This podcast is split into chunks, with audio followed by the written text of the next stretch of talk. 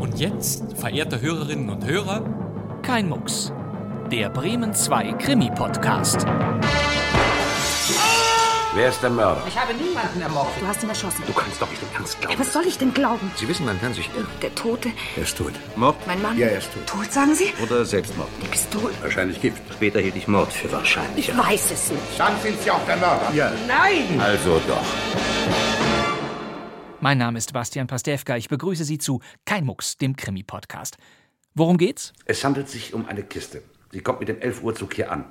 Günther Neuze ermittelt wieder, diesmal als Inspektor Williams. Doch nicht nur eine Kiste, sondern auch der Mörder kommt um elf. Auf Was schauen Sie mich denn so an? Ich habe niemanden ermordet. Der Mörder kommt um elf. So lautet nämlich der Titel dieses Radio Bremen Krimis von 1962, den wir jetzt wiederholen.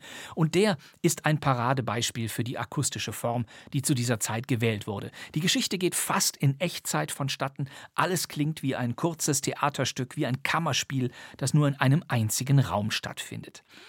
In unserer Auswahl ist es kurioserweise das einzige Archivhörspiel, das eine An- und Absage enthält. Bei allen anderen Stücken ist es nicht so. Wären da welche gewesen, so hätten wir sie natürlich hier in Kein Mucks gesendet. Aber nun übernimmt die Einleitung der Regisseur dieses Schmunzelkrimis, Armas Sten Fühler.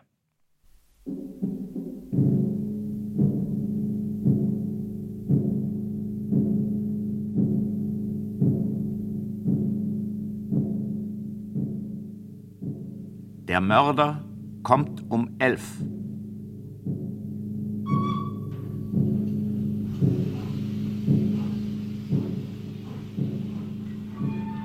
Wir befinden uns im Warteraum einer winzigen Bahnstation irgendwo im amerikanischen Mittelwesten. Der Zeiger der altertümlichen Bahnhofsuhr ist soeben auf zwölf Minuten vor elf gerückt. Elf Uhr abends.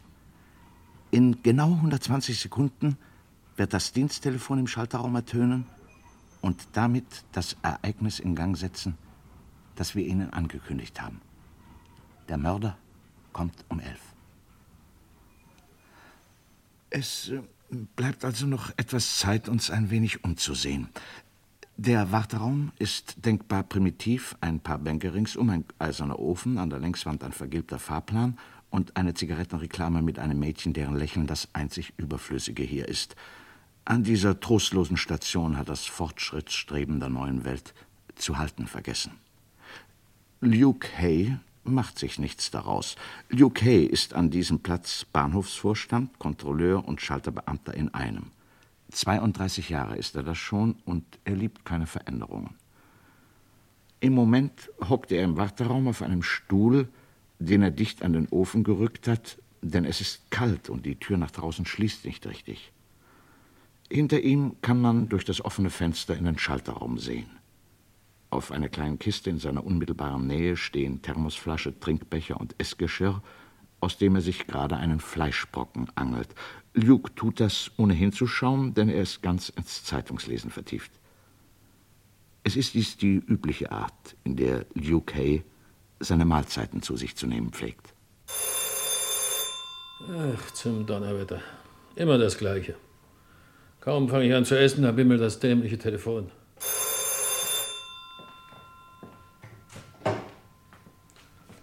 Hallo? Ah, Natürlich bin ich's, wer denn sonst? Was? Wie? Da reden Sie doch schon, Sie hören ja, dass ich dran bin. Nee, so eine Kiste, wie Sie sagen, haben wir nicht hier. Nee, bestimmt nicht. Ja, wenn sie kommt, werde ich mich schon darum kümmern. Verderben? Aber Hier ist noch nie was verdorben, Mister. Hauptsache, es ist gut verpackt. In Ordnung. Hm, So was Verrücktes. Eine große Kiste mit Nahrungsmitteln drin. Will nicht, dass was verdirbt? Für was hält der mich denn? Für einen Eisschrank vielleicht? Hey, hallo, Luke. Äh, Ja, äh, was ist denn? Ach, Sie sind's, Inspektor. Haben Sie mich erschreckt? Es tut mir leid, Luke. Haben Sie eine endlos lange Zeit nicht gesehen, Inspektor? Kommen Sie, setzen Sie sich. Nein, nein, danke. Was führt Sie denn so spät nach Denville Junction? Wieder mal ein Eisenbahndiebstahl? Nein, was anderes. So, was denn? Dienstgeheimnis, Luke. Ich erzähl's bestimmt nicht weiter, Inspektor. Nichts zu machen, Luke. Na schön. Moment mal. Hat's vielleicht was mit einer großen Kiste zu tun? Bin der Kiste? Wie kommst du darauf? Los, rede. Tut mir leid, Inspektor. Dienstgeheimnis. Rück raus mit der Sprache. Was weißt du über diese Kiste? Na, nun lassen Sie mich doch schon los, Inspektor. Ist doch kein Grund, sich gleich so aufzuregen wegen einem Spaß. Hugh, ich habe keine Zeit, Witze zu machen. Ich bin dienstlich hier. Und es ist besser, du sagst mir alles, was du über diese Kiste weißt. Also schön. Äh, Eben, bevor Sie hereinkamen und mich fast zu Tode erschreckt haben, klingelte das Telefon. Irgendjemand wollte wissen, ob eine große Kiste hier wäre. War es ein Mann oder eine Frau? Ein äh, Mann, glaube ich. Allerdings hatte die Stimme so einen weiblichen Klang. Hast du dir den Namen der Person geben lassen? Den Namen? Wenn ich jeden, der hier anruft, nach seinem Namen fragen würde, käme ich überhaupt nicht zum Arbeiten. Hat sich jemand heute Abend hier herumgetrieben? Irgendein Fremder, meine ich. Nicht, dass ich wüsste. Bist du ganz sicher, dass niemand hier herumspioniert hat? Nein, äh, niemand. Es sei denn, er war unsichtbar.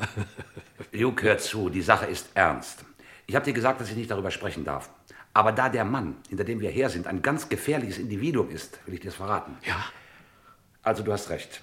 Es handelt sich um eine Kiste. Sie kommt mit dem 11 Uhr Zug hier an. Der Kerl, der sie abgeschickt hat, ist ein gemeingefährlicher Verbrecher. Er wird heute ebenfalls hierher kommen. Also, das ist ja. Was machen wir denn da? Am besten, wir schließen alles ab. Ach, was abschließen, das würde alles verderben. Im Gegenteil. Du bleibst hier und benimmst dich so, als ob nichts passiert wäre. Verstanden? Ich. Nein, Inspektor.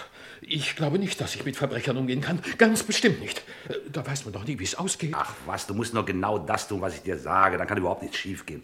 Also hör zu. Wenn der Zug eintrifft, bringst du die Kiste hierher in den Warteraum. Hierher? Wozu denn das? Normalerweise bringe ich alles in die Aufbewahrung. Es ist mir wurscht, was du normalerweise tust. Ich muss dem Kerl eine Falle stellen und dabei musst du mir helfen. Also nochmal. Du lädst die Kiste aus dem Zug aus und bringst sie hier herein. Da kann ich den, der sie abgeschickt hat, im Auge behalten. Na, meinetwegen. Dann bringe ich die Kiste eben her.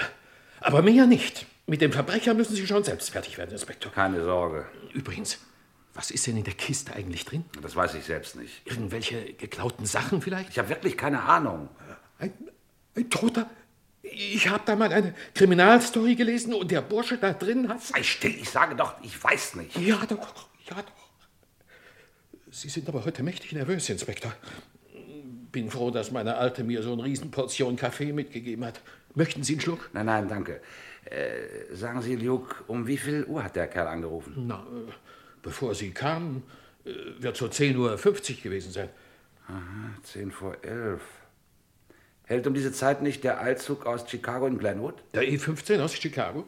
Natürlich, genau um diese Zeit ist er in Glenwood. kam der Anruf also aus Glenwood. Und der Anrufer war der Mann, der die Kiste abgeschickt hat. Ja, aber dann, dann verstehe ich nicht, äh, warum er hier anruft, wenn die Kiste im Zug ist. Das ist doch ganz einfach. Er wollte sicher gehen, dass jemand sich darum kümmert. Hör mal, der Zug kommt. Punkt 11. Der Chicagoer ist auf die Minute genau heute.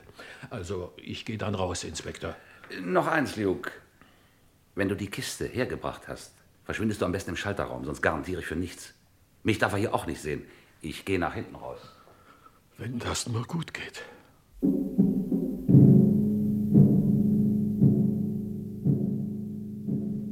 Für einen Augenblick ist der Warteraum leer. Dann öffnet sich die Tür vom Perron her und Lasches Batz kommt herein. Er ist ein dandyhaft gekleideter junger Mann, der einen Tennisschläger, eine Reisetasche, ein kleines Kissen und zwei Decken mit sich trägt. Erschöpft lässt er sich auf eine Bank fallen, nimmt ein Fläschchen Riechsalz aus der Manteltasche und hält es sich unter die Nase. Währenddessen hat auch Mr. Marvin den Warteraum betreten, ein Geschäftsmann, so scheint es, der von sich und seinen Erfolgen völlig überzeugt ist. Ihm folgt sein blasser und brillenbewehrter Sekretär George Burke.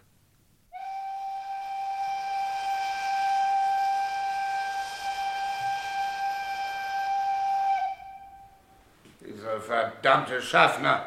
Dabei habe ich ihm laut und deutlich gesagt, ich möchte in Danville Center aussteigen, nicht Danville Junction. Aber Danville Center hat keine Bahnstation, Mr. Marvin. Hä? Ich sage, in Danville Center gibt es keine Station. Deshalb mussten wir hier in Danville Junction aussteigen. Was? Keine Station in Danville Center? Ist ja lächerlich. Warum bauen Sie denn keine? Ist mir auch unklar, Mr. Marvin. Oh Gott, oh Gott. Was haben Sie denn, Mann? Mir ist so übel, so schrecklich übel. Oh, Übel? Wovon denn? diese Eisenbahn. Oh, diese Ja, Eisenbahn. Da haben Sie recht. Ich habe noch niemals eine solche Schlamperei gesehen wie bei dieser Linie. Wenn ich mein Geschäft genauso führen würde, wäre ich in einer Woche bankrott. In einer Woche. Das ist es ja gar nicht. Ich bin bahnkrank. Bahnkrank? Was ist denn das? Wissen Sie, jedes Mal, wenn ich mit der Bahn fahre, wird mir speiübel. Es ist furchtbar. Deshalb fahren Sie ja nicht mit dem Wagen. Mit dem Auto, das ist noch schlimmer. Sie wollen sagen, dass auch das Autofahren Sie krank macht? Und wie, um ganz offen zu sein, jedes Mal, wenn ich Auto fahre, muss ich einen kleinen Papierbeutel mitnehmen für den Fall, dass ich übrigens, gestatten Sie, dass ich mich vorstelle, ich bin Laschenbatz Junior. Sehr erfreut, Mr. Butts. Mein Name ist Marvin. Ich mache Butter. Sie haben sicher schon von Marvins Molkereiprodukten gehört. Marvins herrlicher, vollsaftiger Butter, Marvins Käsesorten, Marvins Kaffeesahne. Gewiss, gewiss. Und das hier ist Mr. Bark, mein Privatsekretär. Sehr angenehm, Mr. Batz. Erfreut, Sie kennenzulernen, Mr. Burke. Verzeihen Sie, aber das Riechfläschchen ist das einzige, das mir in solchen Augenblicken Linderung verschafft. Wenn das so weitergeht, werde ich niemals nach Kanada kommen. Kanada? Sie wollen doch nicht im Ernst behaupten, Sie führen nach Kanada. Doch, ich muss. Mama erwartet mich. Na, Aber wie wollen Sie denn dorthin kommen, wenn das Fahren Ihnen solche Beschwerden macht? Irgendwie werde ich es schon schaffen. Sehen Sie, immer wenn ich merke, dass mir übel wird, steige ich aus. Wenn ich mich dann wieder besser fühle, nehme ich den nächsten Zug und fahre damit, bis mir wieder schlecht wird. Und dann wiederholt sich dieselbe Sache von vorn. Das ist eine entsetzliche Art zu reisen. Ein Wunder, dass Sie überhaupt jemals ankommen. Da hilft nur Ausdauer. Ausdauer und Riechsalz. Darf ich fragen, wie lange Sie jetzt bereits unterwegs sind, Mr. Batz? Wie lange? Nun, ich habe New York vor etwa drei Wochen verlassen. Vor, Vor drei- Wochen, ja? Und in dieser Zeit sind Sie nicht mehr als 200 Meilen vorwärts gekommen? Ja, leider nein. Aber wenn Sie so weitermachen, wann wollen Sie denn da in Kanada sein? Wenn ich durchhalte, schaffe ich es bis Mitte nächsten Monats. Nächsten Monat? Ja, da ist nämlich Mamas Geburtstag und ich möchte Mama nicht enttäuschen. Oh, ich will Sie nicht enttäuschen. Rührung, nicht wahr, Burke? Ja, wirklich rührend.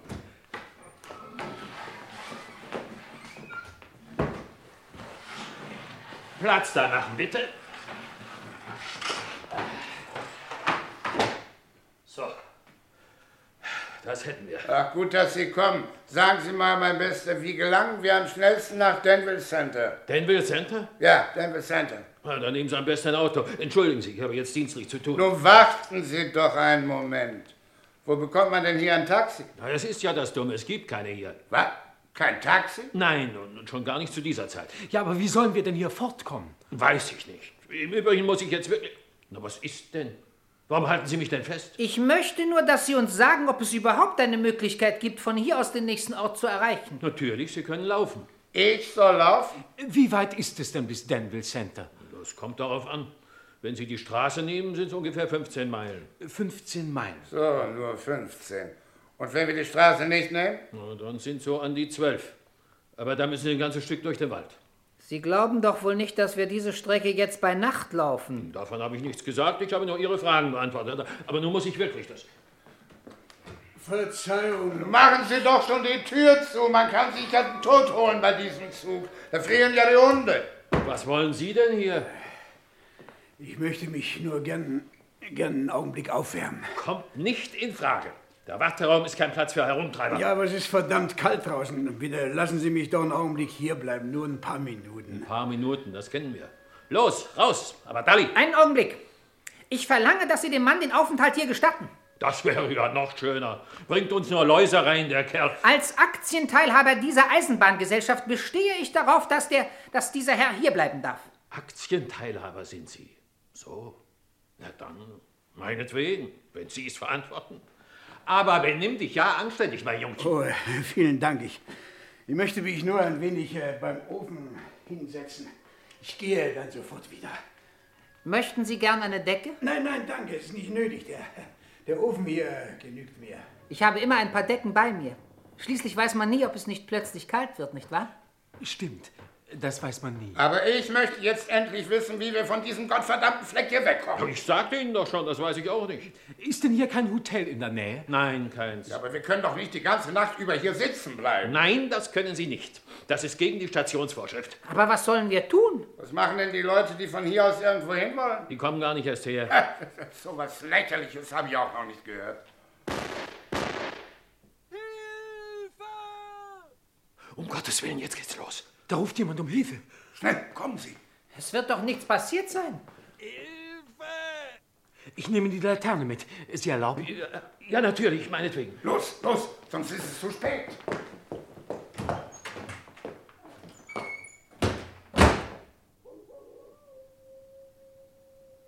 Na und Sie? Warum gehen Sie nicht auch? Das ist meine Sache. So, Ihre Sache ist das. Aber ich denke, es ist Ihre Pflicht als Stationsvorsteher nachzusehen, ob jemand Hilfe braucht. Wenn schon, ich bleibe hier. Übrigens, wenn Sie so wild drauf sind, jemandem zu helfen, warum gehen Sie da nicht selber? Weil ich weiß, dass ich bei meiner Konstitution doch nicht von Nutzen sein kann. Aber Sie schließlich, wenn hier in der Umgebung vom Bahnhof etwas passiert, wird man Sie dafür zur Verantwortung ziehen. Als Aktienteilhaber der Gesellschaft muss ich Ihnen sagen, dass ich in. Ich möchte Sie nur bitten, auf die Kiste aufzupassen, solange ich fort bin.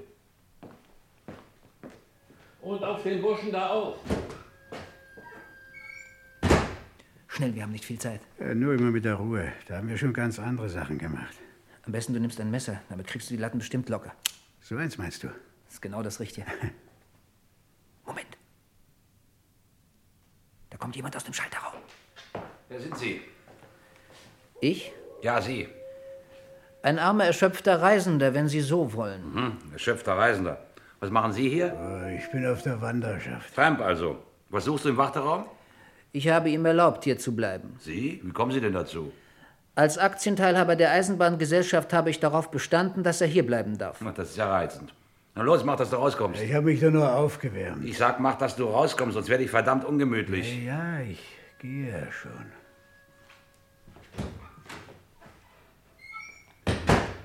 So, und nun zu Ihnen, Herr Aktienbesitzer. Was tun Sie eigentlich hier?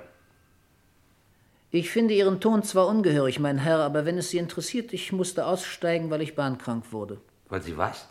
Weil ich bahnkrank wurde. Ich vertrage das Bahnfahren nicht, wissen Sie. Erzählen Sie mir doch keine Märchen. Los, was tun Sie hier wirklich? Aber glauben Sie mir doch, ich bin krank. Elendiglich krank. Sie sind nicht kränker als ich. Sie sind hinter dieser Kiste her, stimmt's? Kiste? Welche Kiste? Oh, Sie wissen sehr gut, welche Kiste ich meine. Verzeihen Sie, aber ich verstehe wirklich nicht. Wenn ich Ihnen eine tünche, da werden Sie schon verstehen. Sie wollen mich doch nicht schlagen. Aber wenn Sie mich dazu zwingen? War nichts zu finden. Jemand muss uns zum Besten gehalten haben. Wer sind Sie? Ich? Ja, Sie. Mit welchem Recht fragen Sie? Und wer sind Sie denn überhaupt? Du wirst bloß nicht klebrig, mein Lieber. Das ist ja eine Unverschämtheit. Wenn Sie mir jetzt nicht sofort sagen, wer Sie sind, muss ich Sie verhaften. Mi- mich verhaften? Das wird ja immer schöner. Der Herr muss in einem Irrtum befangen sein. Mr. Williams hier ist Eisenbahninspektor. Sie meinen, ein Detektiv? Ein richtiger Detektiv? Ja, ein richtiger Detektiv. Nun wissen Sie Bescheid. Wie aufregend. Ich werde jetzt lieber meinen Dienstgeschäften nachgehen. Du bleibst hier, Juck. Aber Sie sagten doch vorhin, Inspektor, ich sollte... Klappe. So, und ihr drei. Ihr setzt euch mal alle zusammen auf die Bank da. Ja, da wird's bald.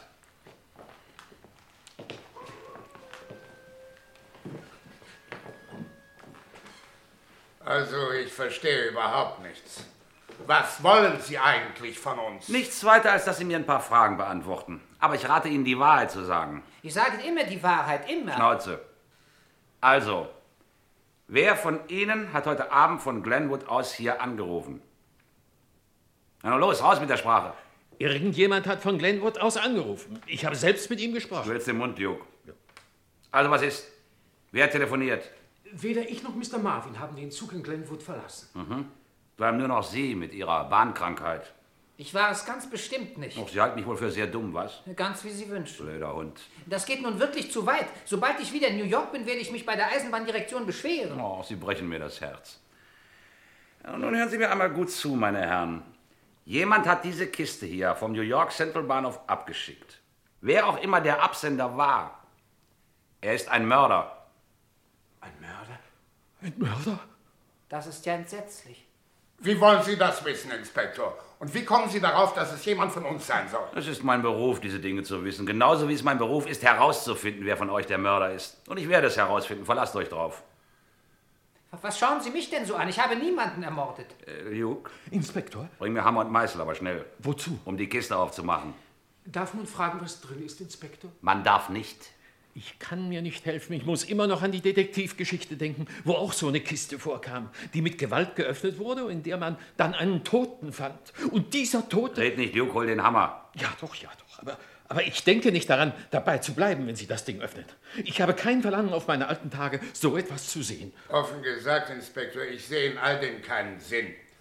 Angenommen, einer von uns ist wirklich der Mörder. Weshalb wollen Sie dann die Kiste öffnen? Das lassen Sie ruhig meine Sorge sein. Muss ich auch hier bleiben, wenn Sie die Kiste aufmachen? Alle bleiben hier. Oh, ich kann den Anblick einer Leiche nicht ertragen. Ich bekomme Gänsehaut davon. Ach. Wie kommen Sie darauf, dass es eine Leiche ist? Nun, wenn einer von uns ein Mörder ist und wenn der Mörder die Kiste abgeschickt hat, dann ist doch anzunehmen, dass da drin das Opfer ist. Das finde ich nicht logisch. Warum denn nicht? Weil keiner, der einen Mord begeht, so dumm sein wird, den Toten in eine Kiste zu legen und dann mit der Kiste in der Weltgeschichte herumzufahren. Es sei denn, es ist noch etwas anderes in der Kiste. Etwas anderes? Wie meinen Sie das? Nun, etwas besonders Wertvolles. Schmuck vielleicht oder gestohlenes Geld? Sie scheinen ja sehr viel darüber zu wissen. Ich konnte keinen Meißel finden, Herr Inspektor, aber ich denke, mit dem Schraubenzieher geht es auch. Na ja, der genügt. Also fang an, Duke. Was? Ich? Na, wer denn sonst? Das können Sie nicht verlangen. Ich, ich habe noch nie in meinem Leben. Quatsch nicht, fang an. Ich kann wirklich nicht, Inspektor. Ich Treib's nicht zum Äußersten. Ich sag, du sollst die Kiste aufmachen. Los! Also, wenn es sein muss. Ich hoffe nur, dass da was anderes drin ist als das, was ich denke. Na, wenn wir das Ding aufhaben, wird einer von euch vielleicht endlich reden. Geht ziemlich schwer auf, das Zeug. Ach, was los? Beeil dich ein bisschen. Ich mache das so schnell ich kann, Inspektor. Aber ich sage Ihnen, wer das Ding hier zugenagelt hat, der versteht sein Geschäft. Da! Da draußen! Da am Fenster! Da ist doch jemand!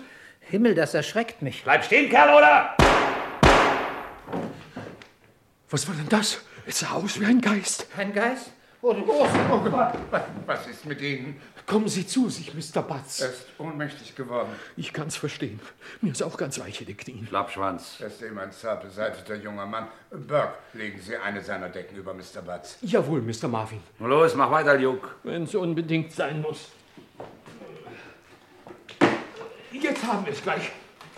Batz scheint immer noch nicht zu sich gekommen zu sein. Vielleicht, dass wir ihm sein Lasst den Riechsalz... Blödsinn. Los, stellt euch drüben in die Ecke. Ja, weshalb denn? Ich bin nicht hier, um Fragen zu beantworten, sondern um Anweisungen zu geben. Also los, stellt euch drüben auf. Aber schließlich ist es doch Menschenpflicht erst Jetzt einmal... habe ich aber genug. Wenn ihr jetzt nicht gleich rübergeht, dann muss ich ihr mit meinem Schießeisen ein wenig nachhelfen. So, und zu dir, Juk. Was ist in der Kiste? Irgendetwas, das in Zeitungspapier eingewickelt ist. Und was noch? Weiter sehe ich nichts. Sieh nach, was in dem Papier drin ist. Also hören Sie, Inspektor. Die Kiste habe ich ja nun aufgemacht. Aber wenn ich auch noch... Tu, was ich dir sage, sonst drück dich ab. Aber lassen Sie doch den Quatsch mit dem Revolver. Mir ist durchaus nicht nach Quatsch zumute. Los! Ja, jawohl, Inspektor. Halt! Nicht weiter. Sind Sie verrückt? Ich, ich kann es nicht mehr ertragen. Was? Das alles hier. Das Öffnen der Kiste, der Schrei vorhin, die Schießerei. Ich, ich habe Angst. Fu- Furchtbare Angst. Lassen Sie sich doch nicht weich machen, Burke. Ich verpasse Ihnen gleich eine. Weiter, Juk. Da! Was war das? Es hörte sich wie ein Klopfen an. Klopfen? Wer soll denn hier geklopft haben? Ich bin der Geist desjenigen, der durch einen Mann in diesem Raum getötet wurde. Ich werde nicht ruhen, bis mir Gerechtigkeit widerfahren ist. Ich hab's nicht getan, Herr Geist. Bestimmt nicht. Ich hab's nicht getan. Möge der Schuldige sein Haupt neigen. Ich weiß nicht. Ich, ich weiß nicht. Da ist doch irgendetwas faul an der Sache. Genau das ist es. Und ich weiß auch, wo der Klopfgeist steckt. Hier unter der Decke. Los, komm hoch, du Kanaille! Mr. Batz, Ach, deshalb. Mir kam die Stimme gleich bekannt vor. Mir auch. Ich, ich kann das alles durchaus nicht komisch finden. Ich auch nicht. Dir werde ich's besorgen, du drei Groschenheld. Au, oh, Sie tun mir weh, lassen Sie mich! Los, rüber zu den anderen, du Stück Mist. Soll ich jetzt weiter? Ja, natürlich, was denn sonst? Halt nicht das Paket, du Idiot. Nur das mit der roten Schnur. Was? Ach so, ja, jawohl, Inspektor. Ein schwarzer Kasten. Gib her. Weiter, Dalli, Dalli. Woher kennen Sie denn die Päckchen so genau, Inspektor? Dreimal dürft ihr raten, Mr. Sherlock Holmes. Weil Sie. Hm, Nein, also eigentlich kann ich es nicht glauben. Weil ich was? Na los, raus mit der Sprache. Sind Sie etwa selbst der Mann, der... Du doch nicht so, als ob du es nicht gewusst hast, Kleiner. Ja, ich bin der, der die Kiste hier abgeschickt hat. Dann sind Sie auch der Mörder. Verdammt treffende Kombination. Kein Grund für dich aufzuhören, Duke. Los, das Päckchen da gehört auch dazu. Ja, Inspektor, äh, da, da ist es. Idiot. Dann such weiter. Es muss noch eins mit einer roten Schnur drin sein. Noch eins mit der roten Schnur, ja. Ah, kommt ein bisschen überraschend für dich, was, Leo? Erst Inspektor und nun? Aber mein jetziges Geschäft ist ein bisschen lukrativer als die Schnüffelei bei der Gesellschaft. Was in den Kästchen hier ist, genügt mir jedenfalls für eine Weile. War allerdings auch eine harte Arbeit. Ach, und den Lohn wollt ihr mir streitig machen. Ausgerechnet ihr. Ihr? Wie kommen Sie denn auf sowas? Wie ich drauf komme? Weil ich lange genug im Geschäft gewesen bin, um einen Kriminaler zu riechen, wenn er nur in meiner Nähe ist. Kriminaler, lächerlich. Ich bin Geschäftsmann, nichts weiter. Ah, Und ich bin die Jungfrau von Orleans. Nee, so leicht lasse ich mich nicht fangen. Hier, hier ist das letzte Päckchen. Wirklich das letzte. Ich kann doch jetzt gehen, nicht wahr? Ich, ich habe doch nichts mit der ganzen Sache zu tun. Ich, ich werde auch bestimmt nichts sagen. Hier geblieben. Stell dich zu den anderen. Es fehlte mir noch, dass du frei rumläufst und Alarm schlägst. Wie Sie beiden, Mr. Williams. Keiner von euch gehört also zur Polente. Auch du nicht, was? Nicht schießen, bitte, bitte nicht schießen. Halt's Maul. Wenn Sie Geld wollen, dann sagen Sie es, aber machen Sie dieser Komödie ein Ende. Auch Ihr hochherziges Anerbieten ehrt mich. Aber ich kann leider keinen Gebrauch davon machen. Mindestens einer von euch ist nämlich ein Kriminaler. Deshalb müsst ihr alle hops gehen. Wie meinen Sie das? So wie ich sage. Oder war ich nicht deutlich genug? Er will uns umbringen. Sie sind wahnsinnig. Jedenfalls bin ich so klar bei Verstand, dass ich weiß, es gibt nur eins. Ihr oder ich. Also ich zähle bis drei, dann... Das, das dürfen Sie nicht tun. Du bist nicht gefragt, Kleiner. Eins... Aber ich bin doch ganz bestimmt nicht von der Polizei. Das nicht. Aber wenn ich nur die anderen umlege, störst du meinen Seelenfrieden. Zwei...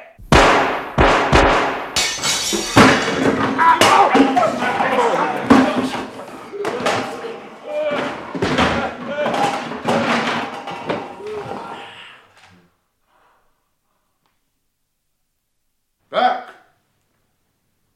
Sind Sie noch da? Berg! Ja, hier, unter der Bank. Ach, mein Kopf, mein Kopf. Ich glaube, das war das Ofenrohr. Sie leben also auch noch, Luke. Wenn man nur etwas sehen könnte in der Finsternis. Wer weiß, was geschieht, wenn das Licht wieder angeht. Wer hat es überhaupt ausgemacht? Mr. Batz vielleicht. Hallo? Mr. Batz? Hallo?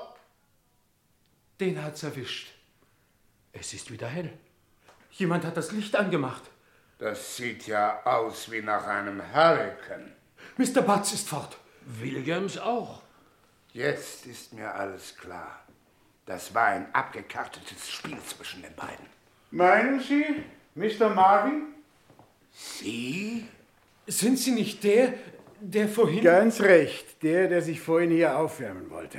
Haben Sie vielleicht auch was mit der Sache zu tun? Ja, eine ganze Menge, wenn Sie so wollen. Ich bin nämlich nicht nur Landstreicher, sondern auch Inspektor. Inspektor Peters, wenn ich mich vorstellen darf. Noch ein Inspektor? Nein, nein, nein. Diesmal ein richtiger. Und es war allerhöchste Zeit, dass ich eingegriffen habe. So. William wäre für die nächste Stunde versorgt, Peter. Dann hast du mir auch eine nette kleine Narkose verpasst. Oder? Mr. Batz? Dann waren Sie das wohl, der aus Glenwood angerufen hat wegen der Kiste. Ja. Ich wollte sicherstellen, dass die Kiste in den Gepäckraum gebracht wird, bevor Williams eintrifft. Aber der Fuchs war früher da als wir. Das hätte ja leicht ins Auge gehen können. Aber eins hätte ich noch gerne gewusst. Wer hat denn vorhin um Hilfe gerufen? Das war Williams. Er wollte uns aus dem Warteraum locken. Darum war er ja so wütend, dass ich ihm einen Strich durch die Rechnung gemacht habe. Ich und Mr. Latches Batz. Aber in der Kiste hier, was ist denn da noch alles? Nichts. Das heißt nur noch Stein und Zeitungspapier. Also keine Leiche. Zunächst war wirklich ein Toter drin, das Opfer von Williams. Aber das haben wir schon in New York entdeckt und in Ordnung gebracht, kurz nachdem Williams die Kiste aufgegeben hatte. Mir wird ganz übel. Ich glaube, ich werde ohnmächtig. Hier, nehmen Sie mein Riechfläschchen. Das hilft bestimmt. Oh. Danke. Es tut so wohl, von der Polizei umsorgt zu sein.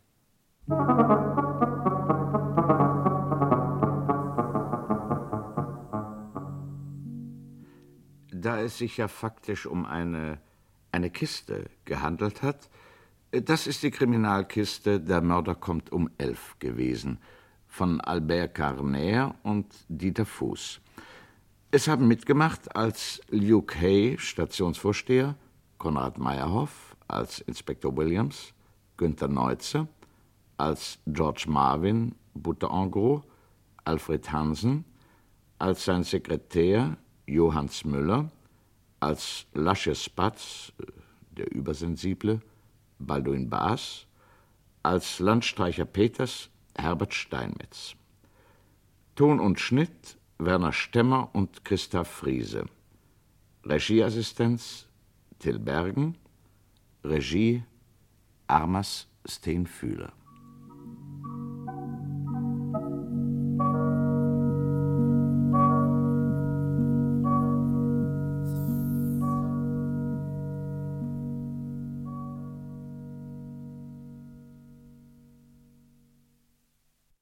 Und zum ersten Mal gesendet wurde dieser Krimi-Oldie am 4. Januar 1962. Oh, ich kann den Anblick einer Leiche nicht ertragen. Ich bekomme Gänsehaut davon. Wie kommen Sie darauf, dass es eine Leiche ist? Balduin Baas war hier der neurotische Lucius Batz und Günther Neuze wieder einmal ein herrlich knurriger Radio Bremen Radioinspektor. In unserer nächsten Krimi-Podcast-Folge wiederholen wir einen häufiger gesendeten Radio Bremen-Klassiker, eine Art Evergreen und das völlig zu Recht. Es ist das Stück Strafentscheid mit Giselher Schweizer und Manfred Steffen. Erlauben Sie, dass ich mich zu Ihnen setze? Bitte, natürlich. Danke sehr. Nein. Wie bitte? Das ist doch nicht möglich. Ich weiß nicht. Nach all den Jahren Sie. bitte sprechen Sie doch leiser. Die Leute schauen schon alle zu uns her. Ich dachte, Sie sind längst tot. Eine wirklich erstaunliche Rätselgeschichte von Michael Brett aus dem Jahr 1960 in der nächsten Folge. Das war unser Krimi-Podcast zum 75. Geburtstag von Radio Bremen. Immer donnerstags, immer auf bremen2.de, in der ARD-Audiothek und überall sonst. Danke fürs Zuhören. Das wär's für heute. Mein Name ist Bastian Pastewka, ich sitze im neuen Funksaal von Radio Bremen. und wir hören uns wieder in der nächsten Folge von Kein Mucks. Bis dann. Tschüss.